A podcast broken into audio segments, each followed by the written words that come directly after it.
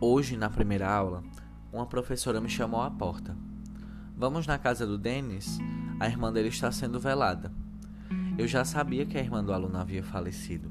Algo triste não apenas pela morte, por ela ser nova, 27 anos, mas porque era ela que praticamente tomava conta dele.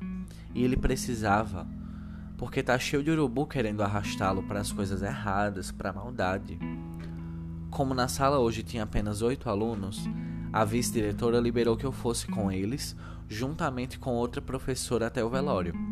Na ida, adentramos um pouco mais da quebrada de Hermelino, onde fica a escola. Conheci ruas, becos e vielas que normalmente nem passo, até chegarmos à casa do aluno. O corpo estava sendo velado na garagem.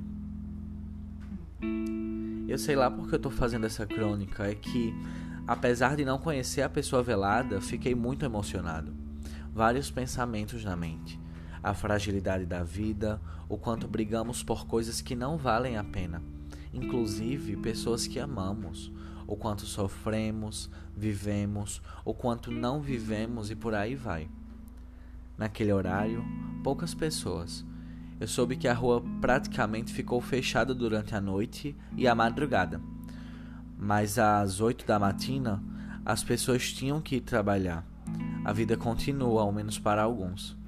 Ficamos por lá durante uns 40 minutos, até a prefeitura trazer o carro para levar o corpo para o cemitério da saudade. Depois voltamos para a escola. Consegui trabalhar legal só depois da terceira aula.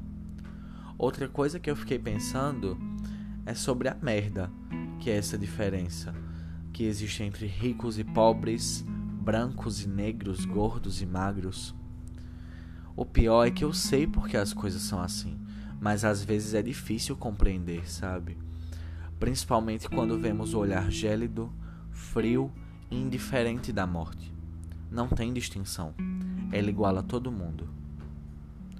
De Raniel Lopes, Enterro de Pobre.